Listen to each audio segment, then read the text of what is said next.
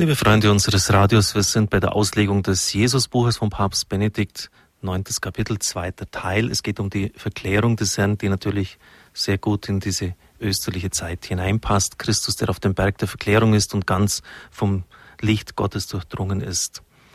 Mose und Elia erscheinen und sprechen mit Jesus. Was der Auferstande den Jüngern auf dem Weg nach Emmaus erklären wird, ist hier sichtbare Erscheinung, nämlich Gesetz, dafür steht Mose, und Propheten, dafür steht Elia, sprechen mit Jesus, sprechen von ihm. Einzig Lukas erzählt uns in einer kurzen Andeutung, wovon die beiden großen Gotteszeugen des alten Bundes mit Jesus redeten. Sie erschienen in Herrlichkeit und redeten über seinen, jetzt bringt der Papst das griechische Wort Exodus, übersetzt, seinen Ausgang, der sich in Jerusalem erfüllen sollte. Damit ist ihr Gesprächsthema das Kreuz aber doch umfassend verstanden als der Exodus Jesu, dessen Ort Jerusalem sein musste. Das Kreuz Jesu ist Exodus, heraustreten aus diesem Leben, hindurchgehen durch das rote Meer der Passion und hinübergehen in die Herrlichkeit, in die freilich immer die Wundmale eingezeichnet bleiben.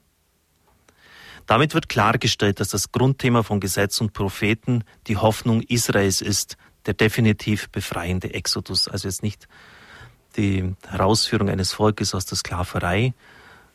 Das war sicher ein, ein wichtiges Vorausbild, aber der endgültige Exodus des ganzen Gottesvolkes besteht darin, dass wir zum Vater gehen und dort ewige Heimat haben. Inhalt dieser Hoffnung, der ist der leidende Gottessohn und der Gottesknecht. Leidend öffnet er die Tür ins Neue und Freie. Mose und Elia sind somit selbst Passionsfiguren und Passionszeugen. Mit dem Verklärten sprechen sie über das, was sie auf Erden gesagt haben, über die Passion Jesu. Aber indem sie mit dem Verklärten darüber sprechen, wird sichtbar, dass diese Passion Rettung bringt, dass sie von der Herrlichkeit Gottes durchdrungen ist, dass die Passion verwandelt wird in Licht, in Freude und Freiheit. Und dieses Motiv kommt eigentlich permanent in dieser Verklärungsgeschichte vor. Das wird der Papst jetzt auch auslegen. Und er greift voraus auf das Gespräch, nämlich, dass die drei Jünger mit Jesus beim Abstieg von diesem hohen Berg führten. Er wird ja nicht mit Namen genannt. Die Tradition hat ihn mit dem Berg Tabor bezeichnet. Jesus spricht mit ihnen von seiner künftigen Auferstehung von den Toten, die ja das Vorausgehen des Kreuzes einschließt. Die Jünger dagegen fragen nach der von den Schriftgelehrten angekündigten Wiederkunft des Elia. Und Jesus sagt dazu, ja, Elia kommt zuerst und stellt alles wieder her. Aber warum heißt es dann vom Menschensohn in der Schrift, er werde viel leiden und verachtet werden? Ich sage euch, Elia ist schon gekommen und sie haben mit ihm gemacht, was sie wollten, wie es in der Schrift steht. Von manchen wird diese Stelle als Beleg für Wiedergeburt hergenommen, was natürlich völlig absurd ist. Denn dann hätte ja Elia sich wieder, nachdem er sich in Johannes der Täufer inkarniert hat, dann wieder zurück inkarnieren müssen bei der Verklärung. Denn Johannes der Täufer war ja zu dem Augenblick, als die Erscheinung auf dem Berg stattfand, schon tot. Und das glaubt auch von den Reinkarnationsüberzeugten keiner, dass, das, dass man sich dann wieder nochmals in eine ursprüngliche Gestalt, die man mal gehabt hat, zurückverwandelt. Jesus bestätigt damit einerseits die Erwartung der Wiederkunft des Elia, aber er ergänzt und korrigiert sie zugleich. Er identifiziert im Stillen den wiederkommenden Elia mit Johannes dem Täufer. Im Wirken des Täufers ist die Wiederkehr des Elia erfolgt. Denn Johannes war gekommen, um Israel neu zu sammeln, um es für die Ankunft des Messias zu bereiten. Aber wenn der Messias selbst der leidende Menschensohn ist und allein so den Weg ins Heil öffnet, dann muss auch der, das vorbereitende Wirken des Elia irgendwie im Zeichen der Passion stehen. Und in der Tat, Sie haben mit ihm gemacht, was sie wollten, wie es in der Schrift steht. Jesus erinnert hier tatsächlich an das Geschick des Täufers. Er spielt aber mit dem Hinweis auf die Schrift wohl auch auf die bestehenden Traditionen an, die ein Martyrium des Elia voraussahen. Der Papst zitiert dann Rudolf Pesch und seinen Markus-Kommentar. Dort heißt es, Elia galt als der Einzige, der in der Verfolgung dem Martyrium entgangen ist. Bei seiner Wiederkunft muss auch er den Tod erleiden. Das war damals so die gängige Meinung. Und in Johannes dem Täufer, mit dessen Kraft er ja auch aufgetreten ist, Johannes der Täufer mit der Kraft des Elia, hat sich das ereignet. Heilserwartung und Passion werden so durchgängig miteinander verknüpft und damit ein Bild der Erlösung entwickelt, das im tiefsten schriftgemäß ist, aber doch den bestehenden Erwartungen gegenüber umstürzend neu war. Die Schrift musste mit dem leidenden Christus ganz neu gelesen werden und muss es immer wieder. Immer wieder müssen wir uns vom Herrn in sein Gespräch mit Mose und Elia hineinführen lassen, immer wieder von ihm, dem auferstandenen Herr, die Schrift neu verstehen lernen.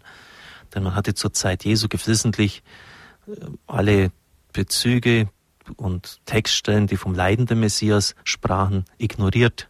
Sonst hätte man sich nicht exklusiv einen triumphierenden Messias vorgestellt. Die Lieder vom leidenden Gottesknecht hat man dagegen beiseite geschoben. Zur Verklärungsgeschichte selbst nun. Die drei Jünger sind von der Größe der Erscheinung erschüttert. Der Gottesschrecken ergreift sie. Hat sie auch schon in anderen Augenblicken ergriffen, etwa beim reichen Fischfang. Das sind Augenblicke, in denen sie die Nähe Gottes erfahren und ihre eigene Erbärmlichkeit. Von Furcht sind sie geradezu gelähmt. Sie waren von Furcht ganz benommen, sagt uns Markus. Und doch redet Petrus, auch wenn er in seiner Benommenheit nicht wusste, was er sagen sollte, Rabbi, es ist gut, dass wir hier sind. Wir wollen drei Hütten bauen. Eine für dich, eine für Mose und eine für Elia. Um diese ekstatisch inmitten der Furcht und doch in der Freude der Gottesnähe gesprochenen Worte ist viel diskutiert worden. Ich bringe jetzt nur noch eine Meinung heute, morgen dann die zweite, der sich der Papst deutlich anschließt. Hat das mit dem Laubhüttenfest zu tun, an dessen Endtag die Erscheinung stattfand? Gese bestreitet das und meint, der wirklich alttestamentliche Bezugspunkt sei Exodus 33. Dort heißt es nämlich, Mose baute nach außerhalb des Lagers das Offenbarungszeit, auf das sich dann die Wolkensäule niederließ. Dort redeten der Herr und Mose miteinander Auge in Auge, wie Menschen miteinander reden. Zitat aus Exodus 33, 11.